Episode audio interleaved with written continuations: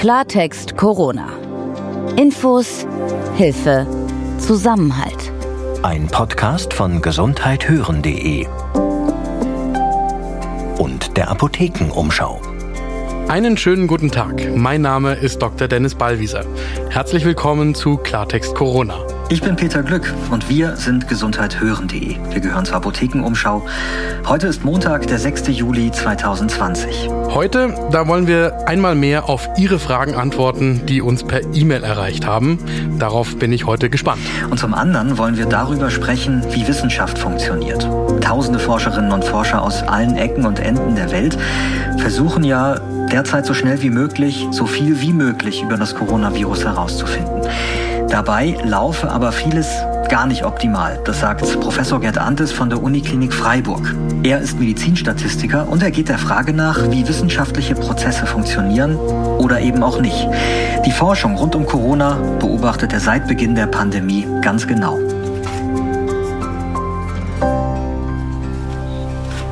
Zunächst aber mal jetzt zu den äh, Fragen, die Sie unserer Redaktion gestellt haben. Und wenn ich mir die so ansehe, dann geht es da meist drum, wie man im Alltag mit der Gefahr des Coronavirus umgeht. Also worauf man zum Beispiel beim Sport achten muss. Ja, das Virus und der Alltag, das ist ja auch gerade bei dir ein ganz aktuelles Thema, denn dieses Gespräch nehmen wir aus gutem Grund telefonisch auf. Genau, ich bin im Homeoffice heute, ähm, also ich nehme mich mit meinem Handy auf, deswegen klingt es ein bisschen besser als normale Telefonqualität, aber wir sind eben äh, relativ weit weg voneinander.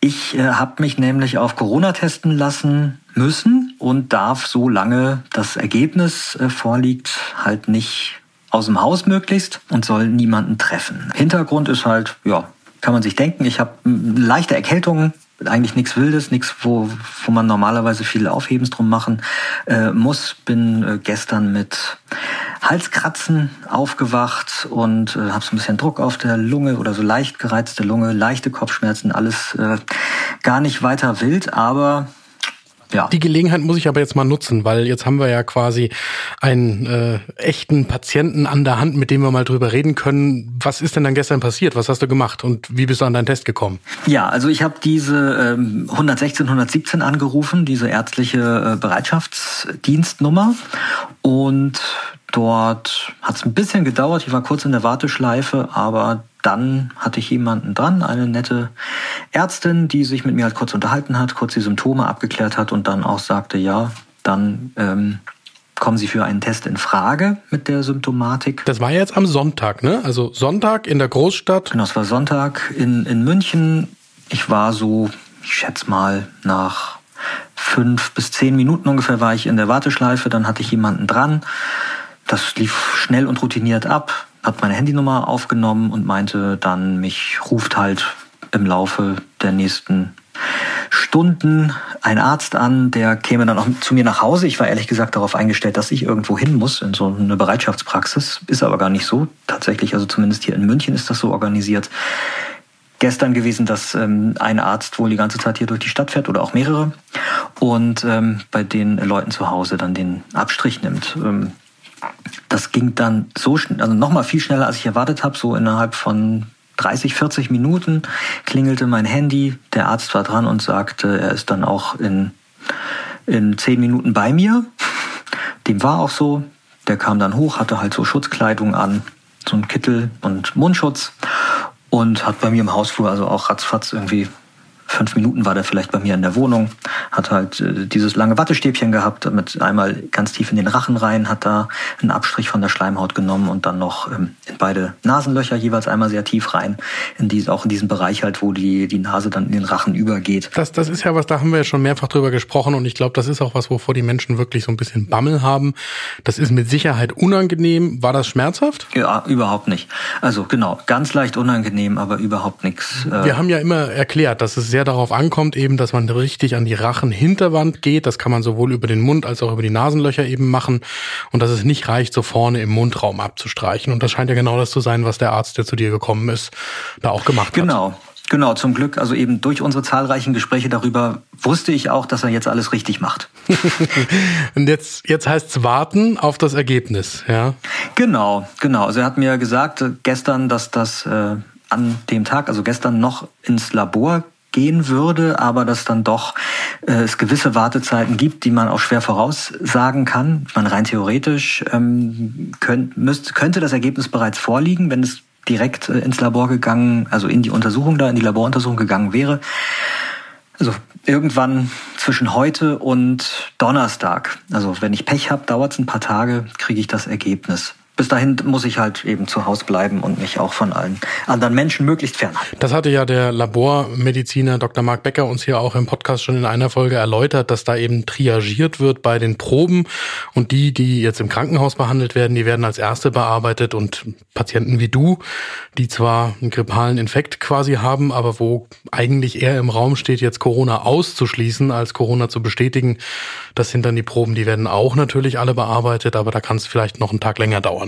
Genau, kann ich auch verstehen, weil mir geht's ja auch wirklich gut eigentlich. Also wie ich schon gesagt habe, so unter, unter normalen Umständen hätte ich da jetzt überhaupt kein Aufhebens drum gemacht. Ähm, ich, ich fühle mich eigentlich auch also fast normal und fast fit und ganz leicht, ein bisschen schwächer vielleicht als normal, aber ist wirklich kaum der Rede wert. Ja. Fit genug in jedem Fall für eine Folge Klartext Corona. Genau, genau. Deswegen machen wir das jetzt eben so mal äh, auf Distanz und kommen dann jetzt aber wirklich auch mal zu den Fragen der Hörerinnen und Hörer.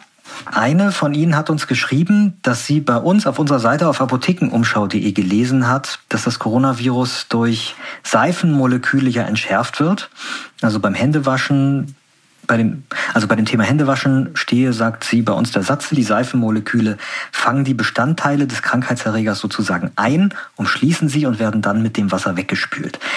Jetzt möchte die Hörerin wissen, warum denn eigentlich Stoffmasken bei 60 Grad gewaschen werden müssen und ob es nicht ausreicht, sie normal mit einem 30 Grad Programm zu waschen, weil das müsste dann ja mindestens so effektiv sein wie dieses 30 Sekunden Händewaschen. Da nimmt man ja normalerweise auch nicht 60 Grad heißes Wasser deine Antwort darauf, Dennis? Erstmal würde ich unterstellen, dass Händewaschen schon ein anderer Vorgang ist, als in einer Waschmaschine Wäsche zu waschen. Warum das beim Händewaschen funktioniert, ist, dass da einmal diese Mizellenbildung, so nennt man das in der Fachsprache, dass die Seifenbestandteile quasi die Viren so einpacken und äh, dann wird das abgewaschen, einmal durch die Reibung vom Händewaschen selber und dann durch das Wasser, das das noch hinwegspült. Da weiß man halt aus Versuchen, die man gemacht hat, dass vorher eben Erreger Erreger an der Hand dran waren und hinterher waren sie nicht mehr dran. Das ist ein gelerntes äh, Verhalten quasi, ähm, dass das reicht, um Viren weitestgehend von den Händen runterzubekommen.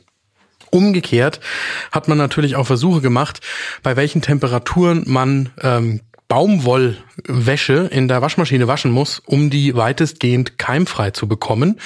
Also das ist ja jetzt auch kein reiner kein, kein reines Corona-Thema, sondern das ist ja sonst auch zum Beispiel, wenn wir an hygienisch äh, relevante Wäsche in Krankenhäusern oder Pflegeheimen denken, dann sollen die auch so gewaschen werden, dass das ähm, weitestgehend keimfrei gewaschen wird. Da geht es meistens sogar um die Kochwäsche, also 95 Grad.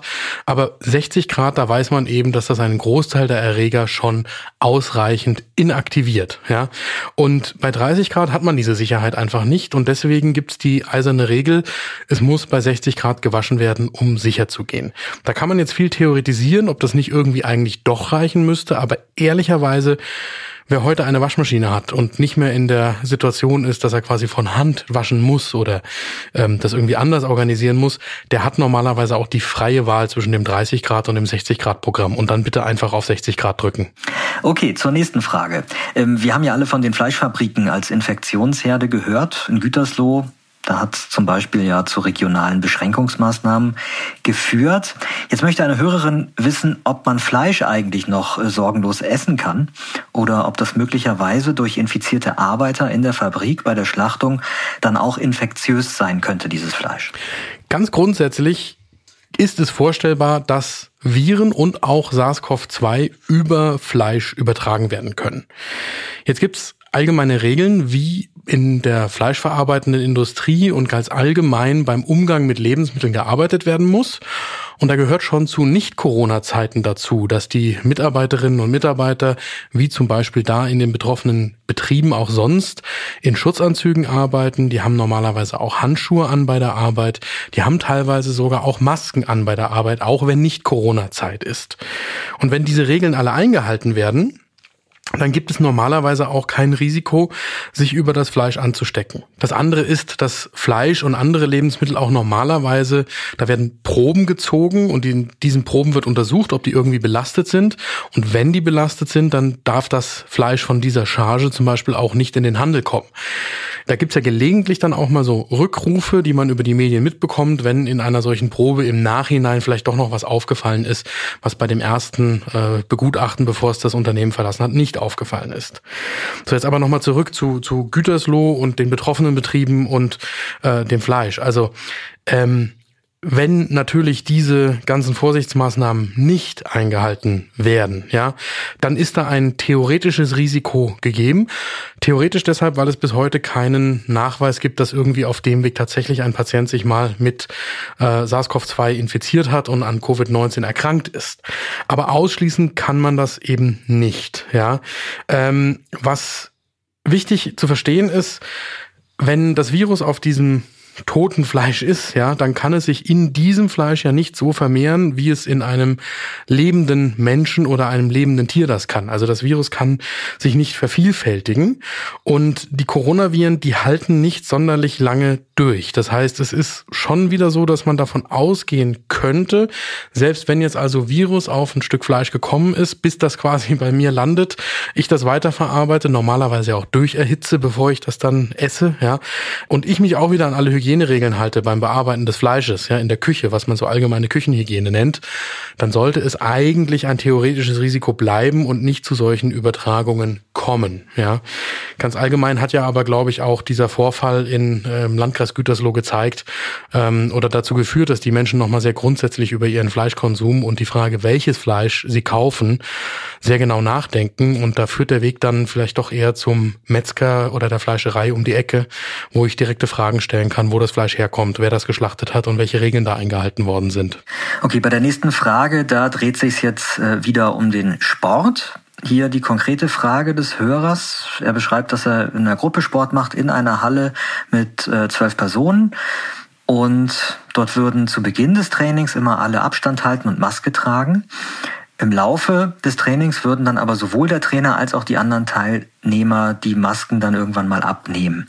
Und jetzt macht er sich Sorgen, ob ähm, sich dann nicht ein, wie er es schreibt, Aerosolgemisch im Raum bilden kann, das gefährlich ist, in dem dann vielleicht auch Viren unterwegs sein könnten. Die Sorgen kann ich verstehen, die kann ich dem Hörer aber an der Stelle, glaube ich, auch nicht nehmen wenn ich einen Raum, egal wie groß der ist, nehme und ich weiß jetzt nichts über die Belüftung, also ist da eine echte Klimaanlage drin, die die Luft austauscht und vielleicht sogar filtert und wo in einer gewissen Zeit die Luft ersetzt wird durch frische Luft, in der die Viren rausgefiltert worden sind, oder ist da eine Umweltanlage drin, die dafür sorgt, dass die Viren, die vielleicht in dem Aerosol drin sind, sogar noch so richtig durch die Luft gewirbelt werden und ordentlich im Raum verteilt werden?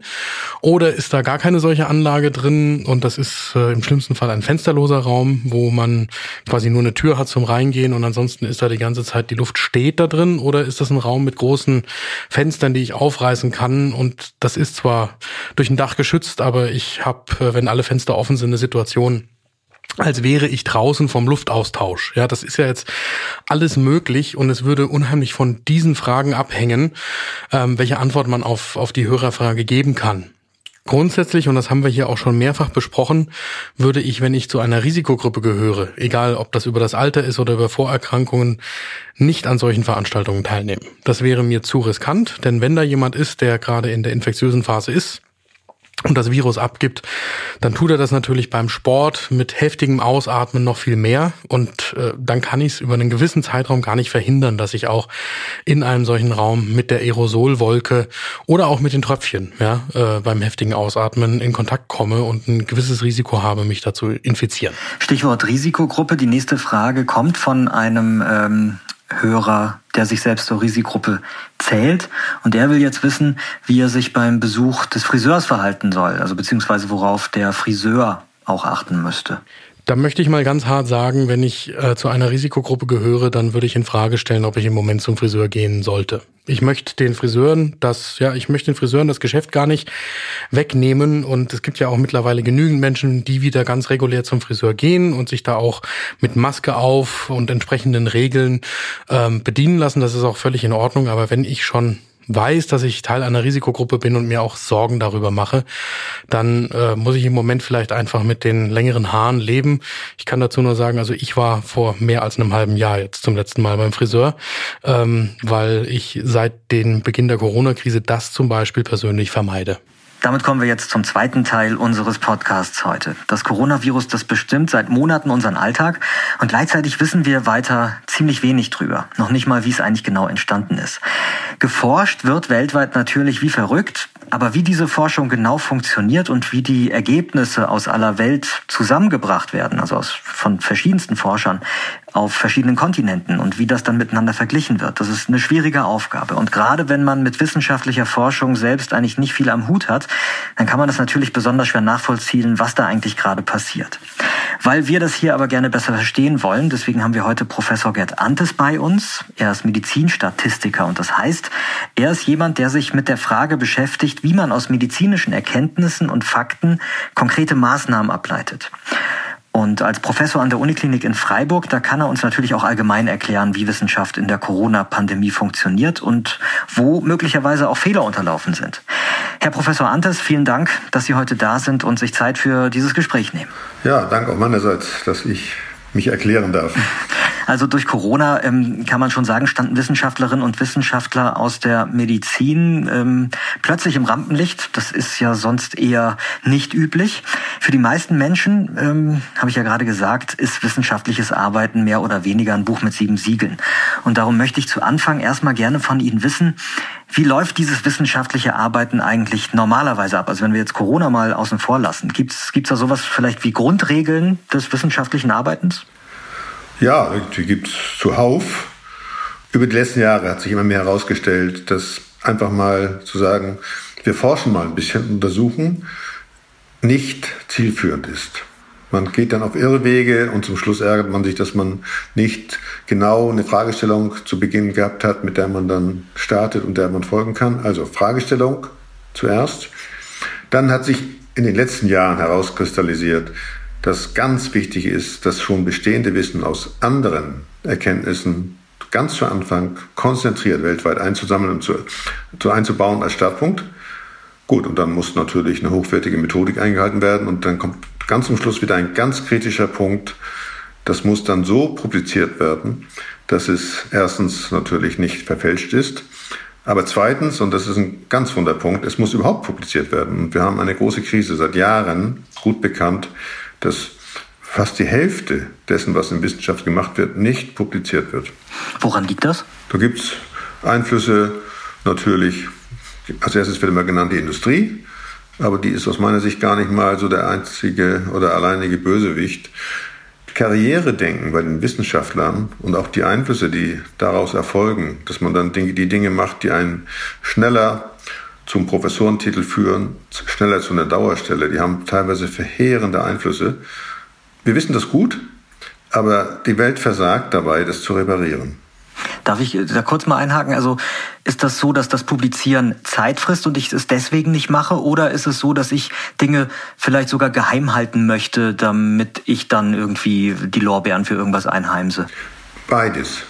Ich sehe sehr schnell, ob das, was ich in der wissenschaftlichen Arbeit und im Projekt gefunden habe, ich nenne es mal ganz salopp, sexy ist, dann kriege ich es leicht unter, weil auch die, weil auch die Zeitschriften dann die Dinge gerne nehmen und schnell publizieren, die scheinbar interessant sind. Andere, auf den ersten Blick langweilige Ergebnisse können langfristig viel, viel wichtiger sein, gerade für die Patienten, aber die rutschen erstmal durchs Sieb. Trotzdem weiß ich, dass es in der medizinischen Wissenschaft ja äh, Mechanismen gibt, irgendwie der Qualitätssicherung, oder? Ähm, wie, wie, wie funktioniert das? Wie wird gesorgt dafür, dass ähm, möglichst wenig Fehler unterlaufen oder Fehler äh, übersehen werden? Das ist eine ganze Kette. Also bei uns haben alle medizinischen Fakultäten eine eigene Ethikkommission. Dann haben die Bundesländer noch eine. Also wir haben ungefähr, ich glaube, 53 Ethikkommissionen. Das ist die erste Qualitätshürde, wo man einreichen muss, was man vorhat und dann ein sogenanntes positives Votum bekommt. Und dann gibt es bei der Durchführung natürlich die ganzen Regeln, die ich schon zu Anfang erwähnt habe. Und ganz zum Schluss, wenn ich publizieren will, und da kracht es im Moment gerade gewaltig, dann reiche ich das, was ich habe, als Manuskript ein Da versuche ich natürlich, die besten Zeitschriften der Welt zu erwischen und zu überzeugen, dass sie das publizieren sollten, weil es mir wieder akademisch gesehen am meisten Nutzen bringt. Und dann gibt es einen Prozess, der nennt sich Peer Review. Peer ist das englische Wort für Gleiche. Das heißt, dieses Manuskript wird dann je nach Anspruch zwei, drei oder wenn es kritisch ist, auch noch mehr Gutachtern, also gleichen Kollegen, zugeschickt. Und die nehmen das solidarisch, aber kritisch auseinander. Die gucken sich das ganz genau an und je nachdem, wie gut die Zeitschrift das auch überwacht, kommt dann eine konstruktive Liste von, oh, wenn man Glück hat oder auch Pech, je nachdem, zwei bis drei Seiten zurück und dann muss das Manuskript komplett überarbeitet werden und wieder eingereicht werden. Das kann manchmal mehrere Runden sein, kann auch Monate dauern. Ich habe es auch schon erlebt, bis zu einem Jahr. Und dann wird es gedruckt. Das ist eben klassische Zeitschrift Peer Review. Und das geht gerade gegenwärtig völlig über Kopf, sagt man in Norddeutschland, weil die Ergebnisse durch diesen enormen Zeitdruck, den wir ja gegenwärtig alle verspüren, auf sogenannte Preprint-Server geladen wird und dort schon publiziert wird. Das sind elektronische Plattformen, wo vor diesem Prozess, den ich eben beschrieben habe, das Manuskript öffentlich gemacht wird und damit zugänglich ist. Und wir haben jetzt mehrere Desaster erlebt, da natürlich auch den Medien sofort zur Verfügung steht und dann entsprechend auch fehlinterpretiert in die Öffentlichkeit posaunt werden kann. Also durch Corona hat sich da quasi der Ablauf geändert. Dinge werden veröffentlicht, bevor sie, wie es normalerweise der Fall wäre, nochmal äh, mehrfach gegengecheckt würden. Das ist gerade quasi außer Kraft. Ja? Das ist quasi einerseits außer Kraft, aber auch in dem normalen Prozess, im Peer Review, haben wir auch fast alles außer Kraft. Und das hat sich vor ein paar Wochen desaströs gezeigt, als die beiden größten Zeitschriften, das New England Journal of Medicine und das Lancet, zwei Arbeiten zurückziehen mussten, die sie spektakulär publiziert hatten. Und es ist noch nicht ganz geklärt, aber schlimmstenfalls sind die Daten erfunden worden. Also gab es Daten von der ganzen Welt. Und dann wurde über ein Medikament etwas daraus gezogen, Schlüsse gezogen. Und diese Studien, die Studien mussten komplett zurückgezogen werden. Und das ist natürlich ein Desaster in der gegenwärtigen Situation, weil jeder Irrweg, der uns Wochen oder auch Monate kostet, ein Aufschub von äh, den Auffinden der richtigen Resultate bedeutet. Und das ist wirklich viel schlimmer, als man sich das vorstellen kann. Im Normalbetrieb ist Wissenschaft immer irgendwie auch langsam und holprig. Da denkt man, naja, dann kommt es halt ein halbes Jahr später raus. Aber hier zählt praktisch jede Woche und deswegen ist auch im anspruchsvollen, hochwertigen Betrieb gegenwärtig Sand im Getriebe. Genau, die Weltgesundheitsorganisation, ähm, die hat veröffentlicht, dass weltweit gerade mehr als 3700 klinische Studien laufen, die sich mit dem Coronavirus beschäftigen. Erstmal die Frage, ist das viel? Das ist unglaublich viel, weil das ja eine Thematik ist. Wenn da jetzt so viel geforscht wird, da würde ich jetzt als Laie ja erstmal sagen, aber das ist, das ist doch erfreulich. Naja, eine Inflation schafft auch viel Geld, aber ich finde die nicht erfreulich. Ja, mhm. weil die Nullen nichts sind, wo sie was kaufen können. Das gleiche passiert gegenwärtig auch bei Studien. Also ich habe es gerade neulich wieder mit einem Kollegen diskutiert und der einen großen Überblick hat.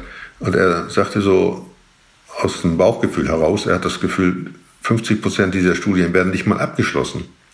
Mhm. Weil alle in der Mischung aus Goodwill und politischem Druck heraus Studien anfangen und alles, was ich vorhin beschrieben habe, diese kleinen Qualitätsmerkmale, einfach übergehen. Also kein Mensch weiß gegenwärtig, wie viele Studien begonnen werden, ohne dass man sie auf einem normalen Weg durch die Ethikkommission laufen lässt. Und das kann man immer weiter verfolgen. Und alles, was wir sehen auf der Qualitätsskala, könnte noch ein ganz, ganz böses Erwachen geben. Also die Anzahl selbst ist eher kontraproduktiv. Also ich bin neulich mal nach dem Lancet-Desaster im Spiegel zitiert worden, sogar mit der Überschrift in einem Interview. Die Überschrift lautete, lieber drei gute Studien als 100 schlechte. Es ist ja äh, jetzt einfach ein enormer Druck da, auch gerade ähm, die Politik steht eben unter Druck. Die braucht ja irgendwelche Erkenntnisse, aufgrund dessen sie dann auch Maßnahmen treffen kann, um das Virus möglichst einzudämmen. Jetzt wurden zum Beispiel Kitas und Schulen geschlossen, obwohl man noch gar nicht genau wusste, ob Kinder und Jugendliche bei der Übertragung da ähm, der Krankheit wirklich eine so große Rolle spielen. Wir haben da auch hier im Podcast in den letzten Monaten immer wieder diskutiert. Wo stehen wir eigentlich? Was wissen wir? Kann man daraus jetzt was ableiten? Ist das sinnvoll oder nicht? Also diese Unsicherheit und das Unwissen, ist das nicht was, was irgendwie zur Wissenschaft zumindest auch dazugehört?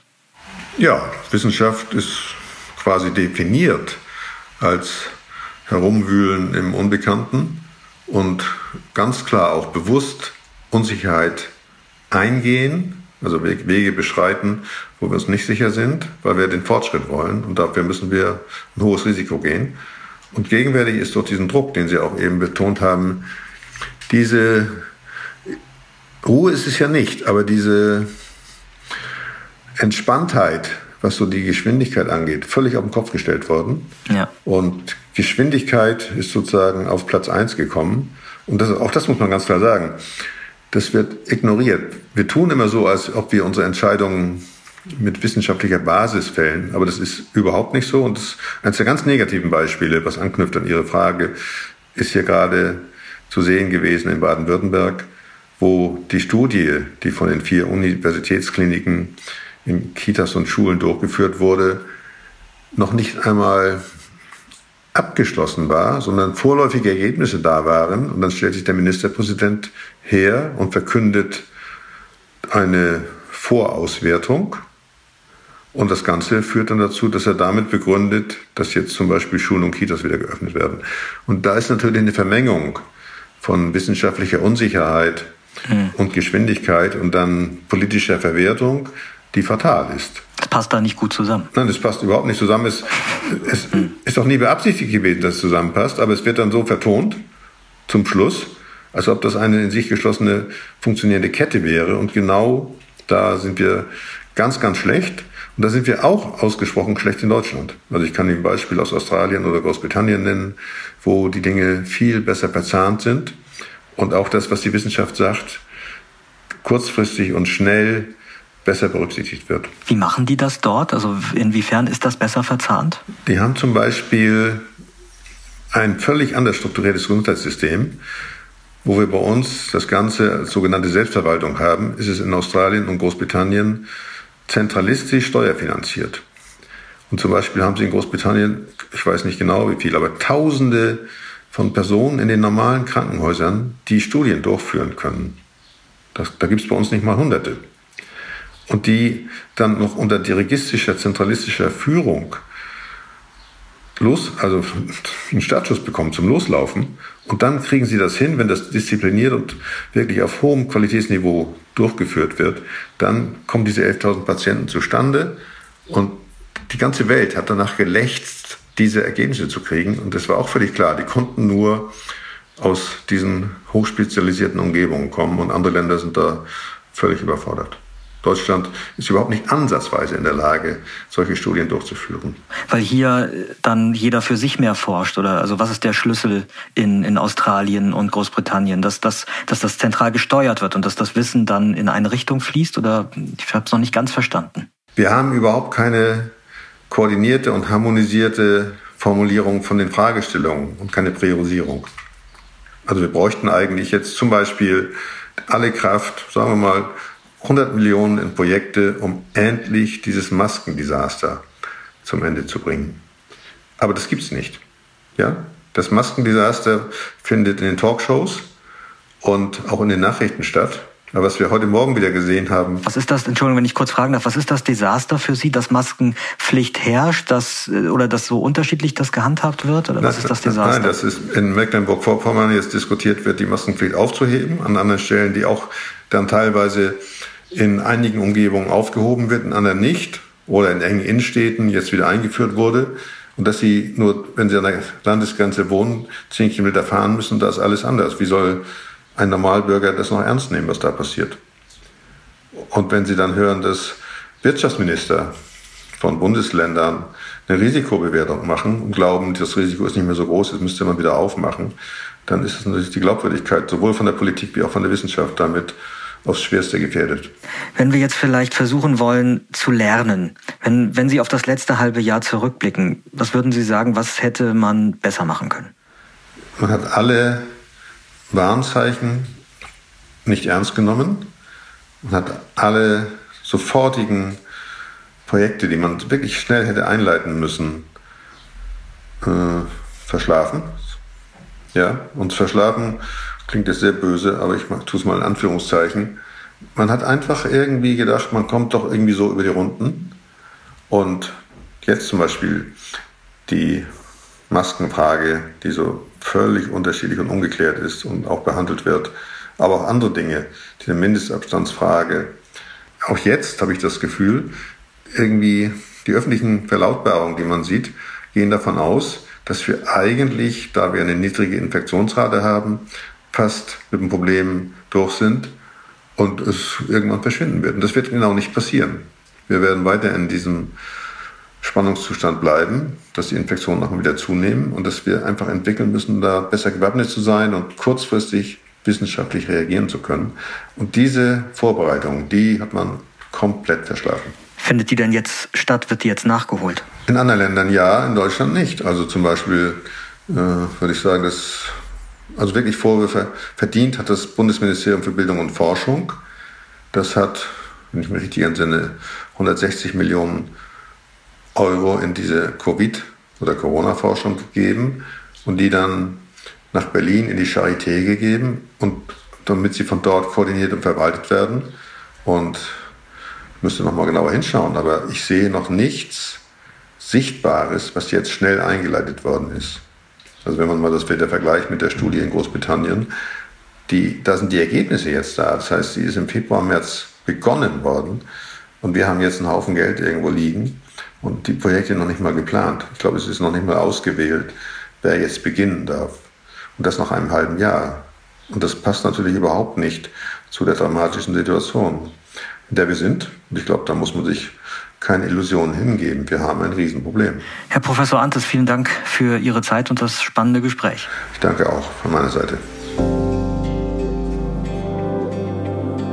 Wir hatten es ja vorhin vom Kreis Gütersloh. Dort ist die Zahl der Neuinfektionen mittlerweile gesunken und fast alle Tests dort fallen negativ aus.